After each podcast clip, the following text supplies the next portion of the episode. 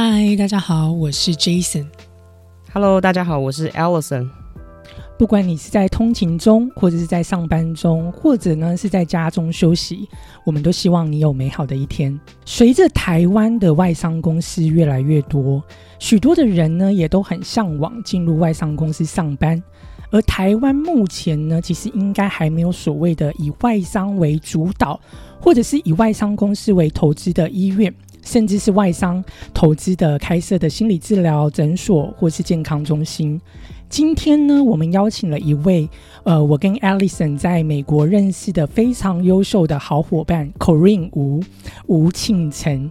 呃，今天呢，Corinne 呢会来帮我们解答我们对于在外商心理健康机构工作的一个想象。Corinne 呢一路呢都在美国完成心理学相关训练与认证，包含心理咨商、婚姻与家庭治疗。儿童与青少年游戏治疗等等。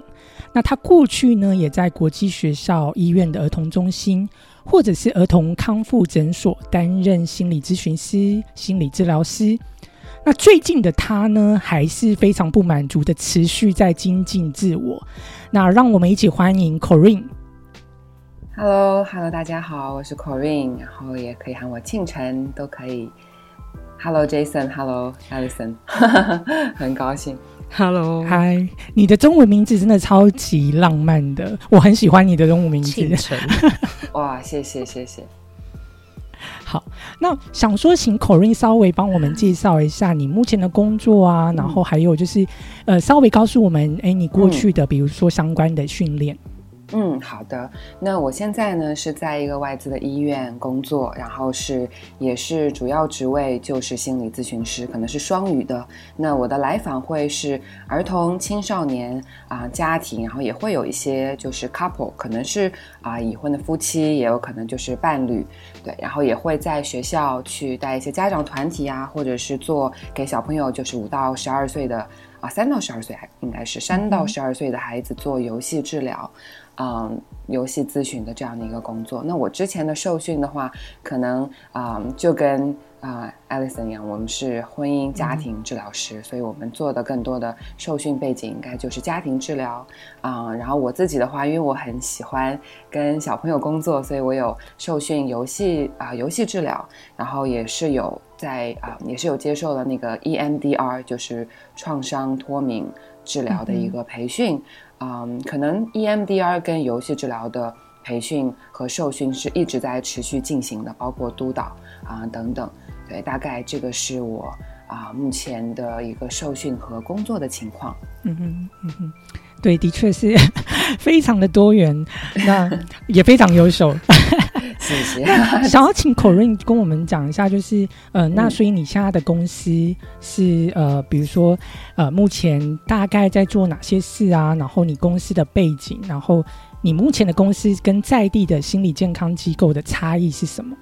嗯，好的呀。啊，我们目前我们是一个来自新加坡的医院，然后所以我们服务的呢就是外外资啊企业，还有一些在。啊，上海的外籍啊会比较多一些，但当然，因为我们也是在啊，就是融入本地的当中，所以也会有比较多的本地的来访。那么，嗯，可能我不太确定这个比率上，因为确实疫情的影响，可能也带来了一些冲击。但是，确实我们还是会比较嗯，比较多元化的去啊，在工作上在来访。嗯，上面，然后我跟我，因为我是有，我们是有就是另外的心理咨询师和精神科医生的，所以我们的工作也会有包含精神科医生的诊断啊、评估啊，还有是用药啊、药物咨询。对，那我们的工作就我跟我另外一位搭档同事，我们的工作可能比较多是在做就是心理咨询、心理治疗。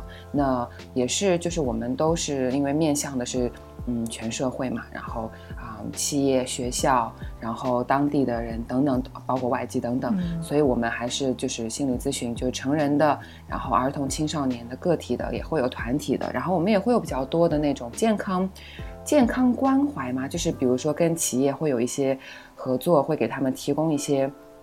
类似于心理健康的讲座啊、沙龙啊，是。啊、或者是一些团体呀、就是更多是不单单是我们说 intervention，就是干预，也会有蛮多类似于预防啊、或者是科普啊、或者是去帮助大家更多了解心理咨询、心理健康领域行业啊、这样的一些啊、工作。对，Corinne 其实是有备而来，他其实把我们今天要问的问题都 回答的非常的详尽。我讲太太不会不会不会。我比较好奇的就是，你服务这么多对象，例如说 couple 或是孩童，然后还有一般成人，或甚至有诊断的一、呃民众，那你比较，你觉得你自己比较擅长的服务对象是哪一个类型的？对，嗯，擅长，我觉得我在好像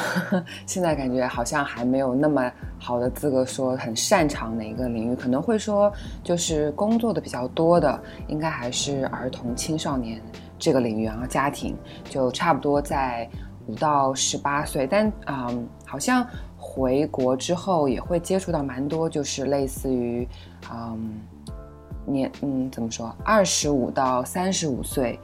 啊，二十五到四十这个阶段的啊、成年人也会比较多，就是会好像感觉大家也在比较多的关注自己的心理健康，所以在这个年龄段也会开始比较多的接触。嗯，但是我就整体而言，可能还是儿童青少年会多一些。嗯哼哼哼那讲到你刚刚提到说，现呃有二十五到四十岁的成年人，他们还蛮注重自己的身心健康吗？嗯，那我也就是是我们也很好奇，就是说，哎，那目前现在在中国，嗯，中国人民，然后对于心理咨询的接受度，是不是有地域上还有城市间的一些差异？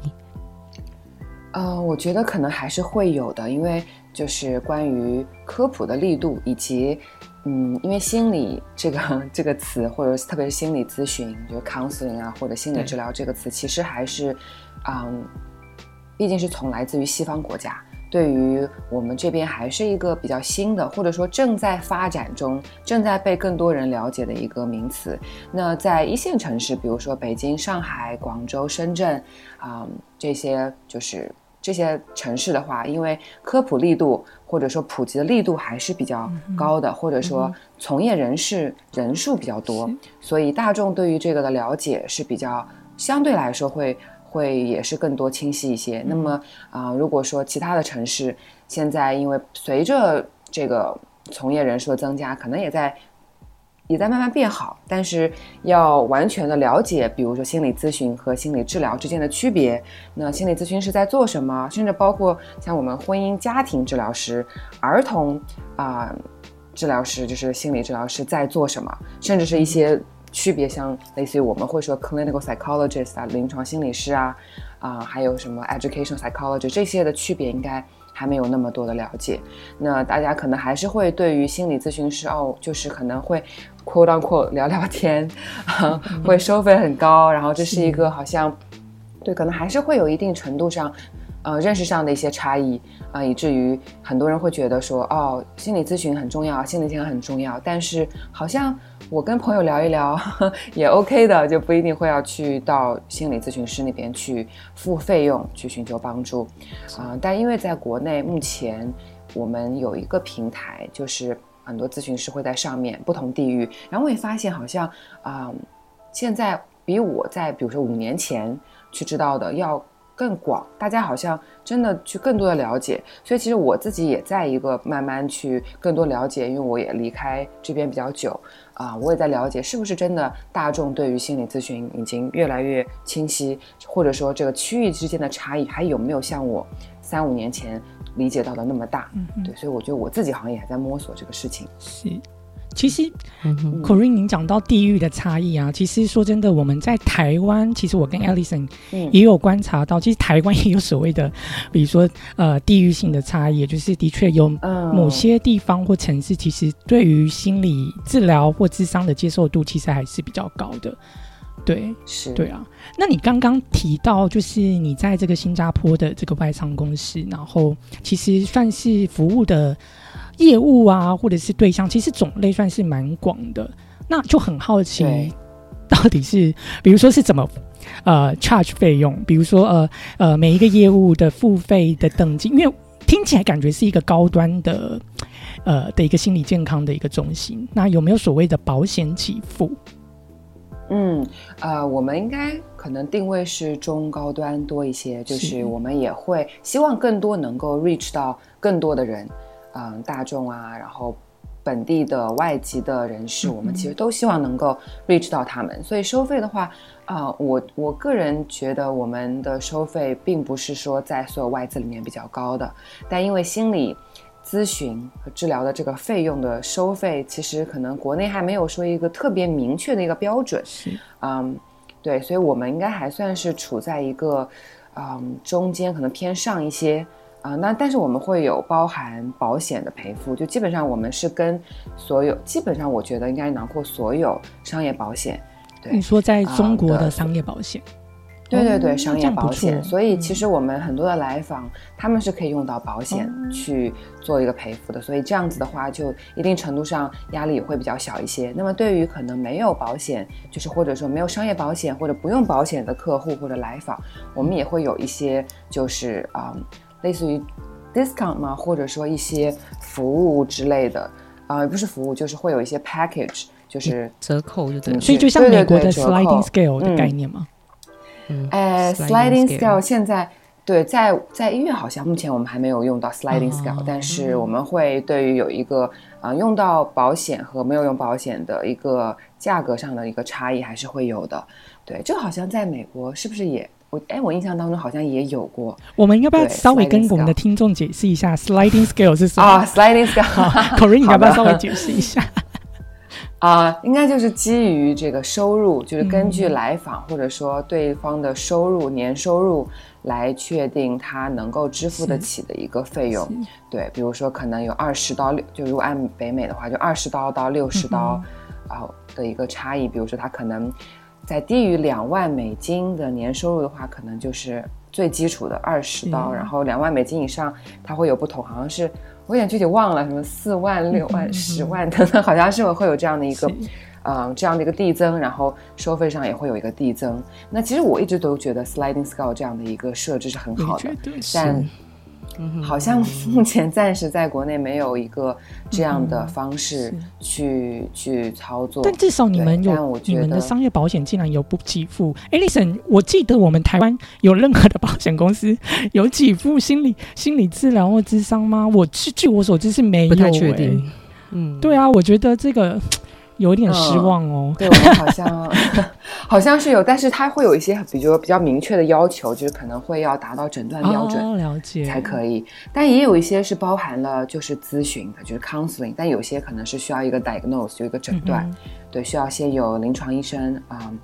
就是 MD，他需要一个诊断，然后进入到一个心理治疗的阶段，才可以有用到保险。对，就是还是会有一些限制吧。嗯，对，所以可能对于还有就是对于普普就是大众，不并不是所有来访他自己都是有用商业保险的。对，那对于没有办法用到商业保险的，其实可能对他们而言，目前承担，比如说如果说咨咨询费用在。八百或六百、八百这样的每一次，因为咨询嘛，它可能不是一次两次就结束了，它会是个中程，就当然有短程、短中长程，至少也会在四五次，甚至更久的情况下。那其实对于就是中层收入的来说，我每次假设收假设支付六百、八百啊，甚至更高一些，还是会有一定的压力的。所以我们也在期待，就是会有是。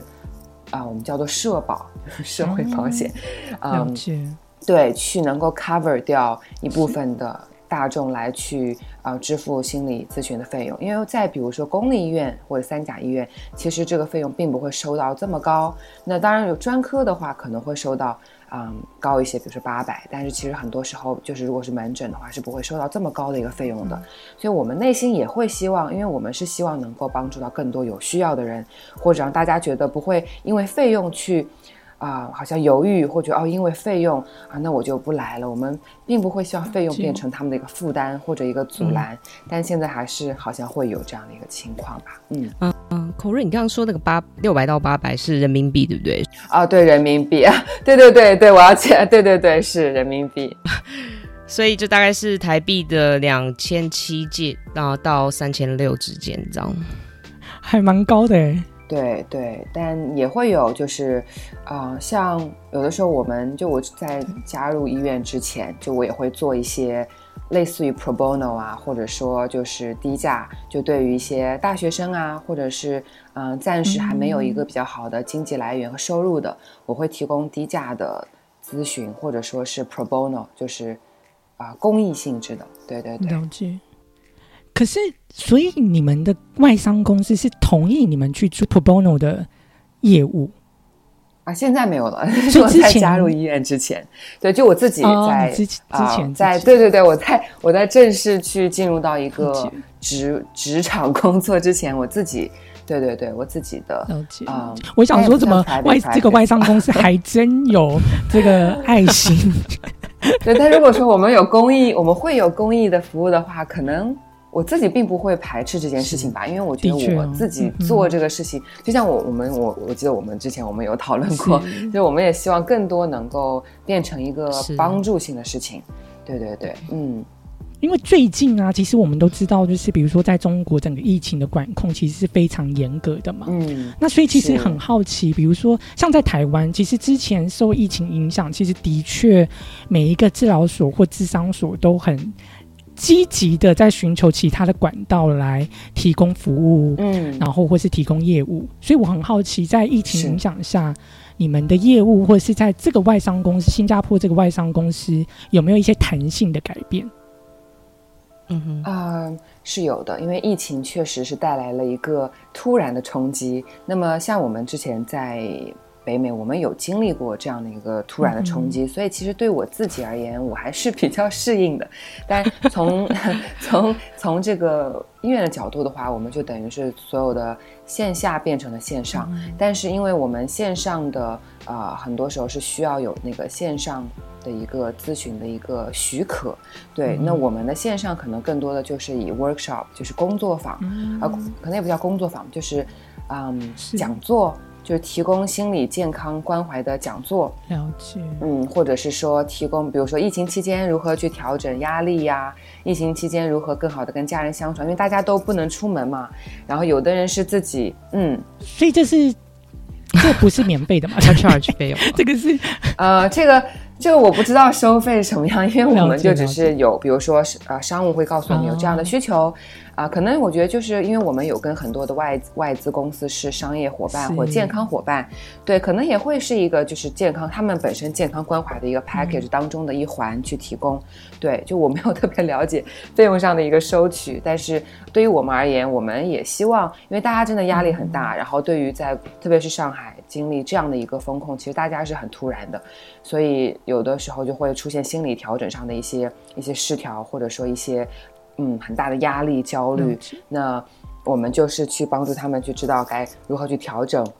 如何去调节，对，会做蛮多这样的一个健康的讲座，然后也会有提供一些线上的支持性的团体，对，然后对于我而言，我也会去 check in 我的一些来访，通过 email 啊，通过一些啊电话呀，啊去 check in 他们的状态，对，那嗯，确实因为大家不能线下的见面，所以。咨询的业务在那个阶段当中是受到蛮大的一个冲击的，然后再加上很多我们的一些外外资的啊伙伴或者说来访，他们因为这样的风控就会选择回到自己的国家。那对于我们而言，就是可能就只能说去做一个就是 termination，就是说 OK，我们很理解。这样的一个状态，那当然他们也会提出，那是不是我们可以变成远程的 long，就是那种可能我回到我自己的国家，但是我们还可以继续线上。那这个对于我们而言确实是没有办法，因为就像我自己的 license 或我自己的一个 registration 是不太能够允许我，就是去接非，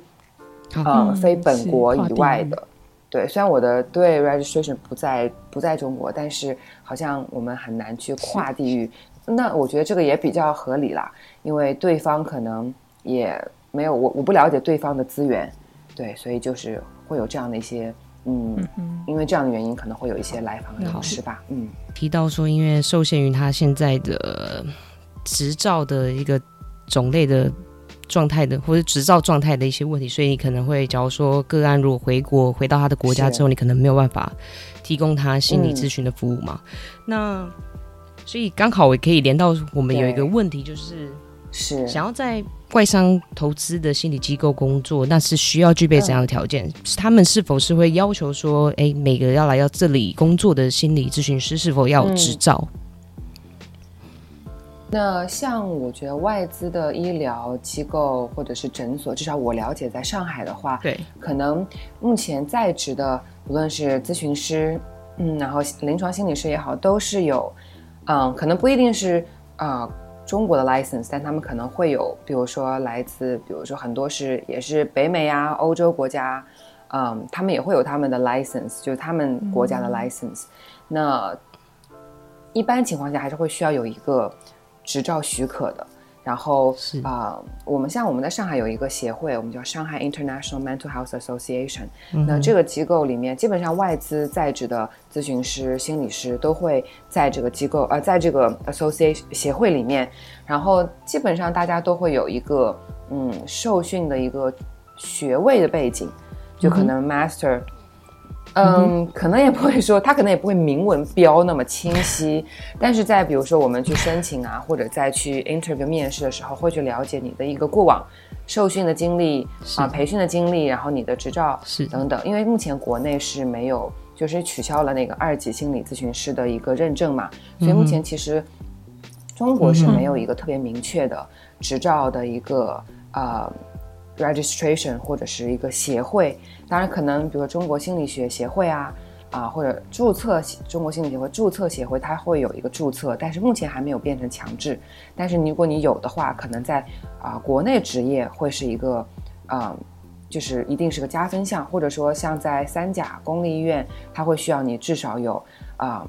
注册或者是说有二级啊的这样的一个认证。对，但如果你没有走国内的认证，因为像如果我们都是在海外受训的话，那如果你有一个学位，比如说啊，master 至少可能是 master 或者是 PhD 就硕士或者博士的学位，然后你有一个你在你受训国家的一个注册或者是执照，那就会是在外资机构嗯工作的一个状态。我可能不了解所有的他们的一个录用标准，但是我认识的同行业的同行或者同事，嗯，基本上都是有执照。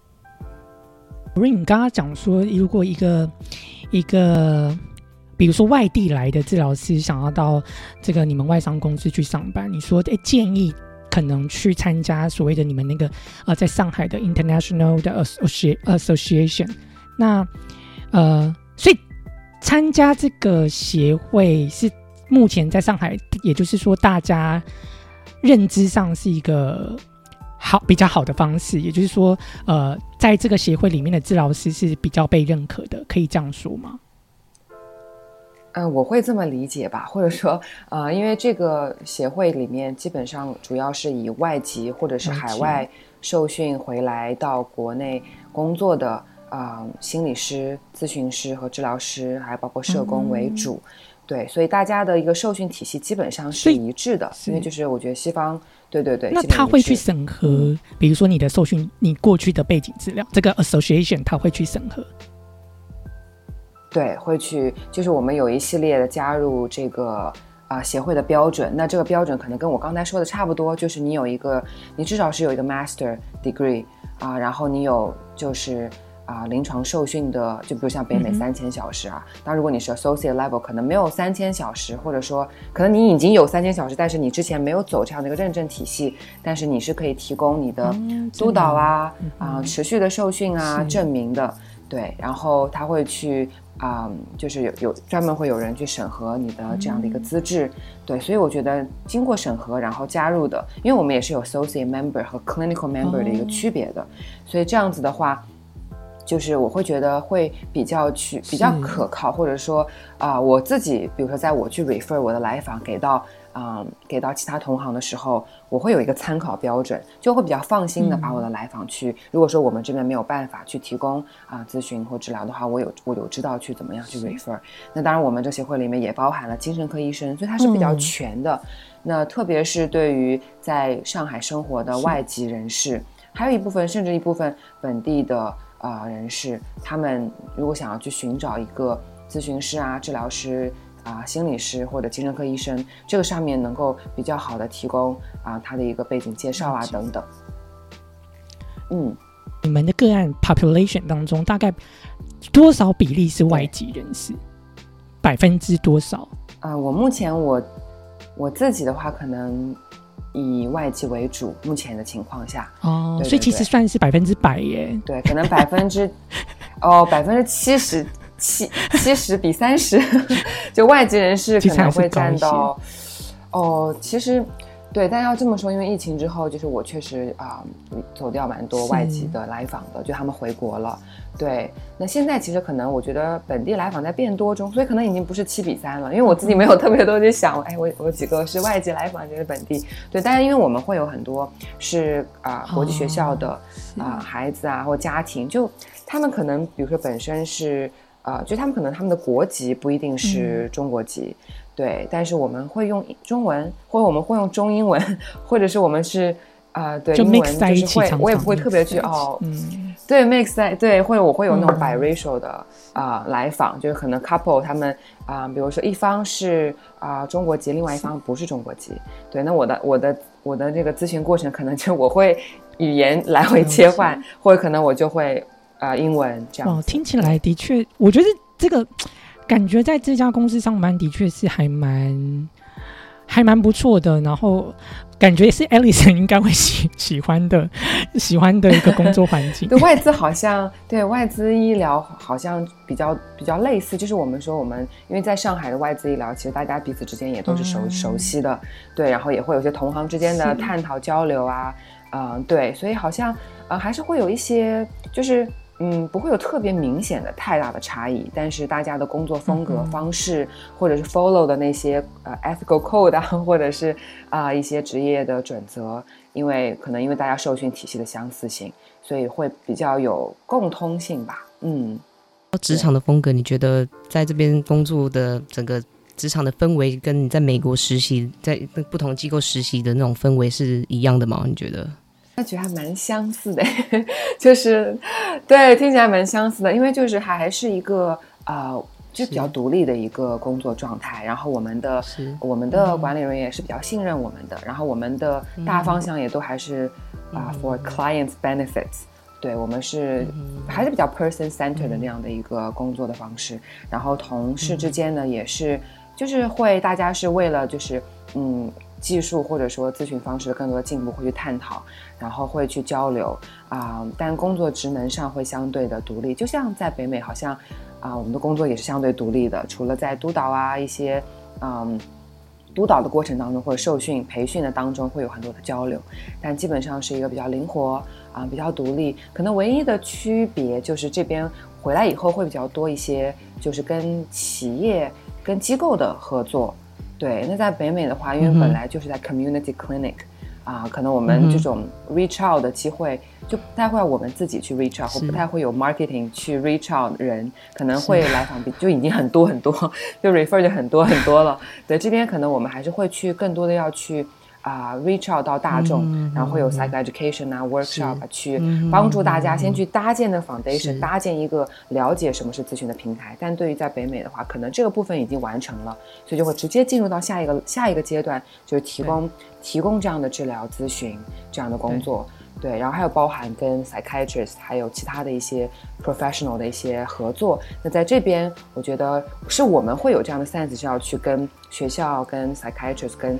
其他的 professionals 会有这样的一个沟通和交流，但是这边并不会主动要求我们去这样做。但如果是可能在北美的话，或者是回来之前，我们就会，嗯，就督导也会提到说，哦，就是要去跟他的 psychiatrist 去做这样的一个沟通，然后或者说去跟他的 professional 去建立这样的一个 connection，去啊了解。它有可能就包含一些类似于写到。啊，written authorization 就是我们在沟通之前，我们会有很多 paperwork 的一个，啊，一个确定。你在这边的话，更多在搭建这个比较前期的、比较基础的一些工，会有一些这样的一些工作，会是啊，在之前啊，可能没有那么多的。的确，听起来这真的很棒的一个工作环境，然后移植所谓的这个欧西方，然后欧美的这种嗯这种呃工作环境，然后这种服务的类型，所以其实的确感觉还不错。如果有机会，其实的确我还蛮想 去看看的。就哎，我们是可以去参观的吗？欢迎，当然当然，我觉得我们也是希望，对啊，我们也是希望更多元化团队风格。然后啊，更能够提供更多的帮助吧，对于来访，对，所以我们一直是希望有更多的就是同行能加入我们的一起工作啊，是就是 心理健康大领域吧，对对对，好啊，我相信许多的听众，如果你是心理相关工作的人员，你可能会觉得意犹未尽，因为我们今天的来宾 Corinne，他真的很有丰富的经验。那过去呢，我跟 Alison。跟他在美国还都是学生的时候，就不断的在交流，所以他真的，我们之所以会请他，他是真的一个非常认真的一位呃治疗师工作者。那最后呢，呃，我想帮。现在台湾很多心理治疗所或是心理从业人员问一个问题哦，因为现在台湾就是呃不断的在朝向所谓提供这种远距，就是提供这种 telehealth 远距的服务，不管是做智商或是治疗。我想要最后一个问题问问 Corinne，就是你有没有，如果一个机构他想要建立一个做这种远距智商的服务，请问你觉得？最重要、最关键能够做成功的因素，你觉得有哪些？或是你想要给予什么样的建议？呃，我觉得是因为这个可能在北美，我们也是突然进入到这样的一个 telehouse 状态。那在国内的话，可能跟当时在北美的有点像，对。所以这种很突然进入的呃 telehouse，可能大家都没有办法有一个很全面的了解、认识，以及说哦，可以把方方面面都想得很。很考虑的很周到。那我自己在之前在北美那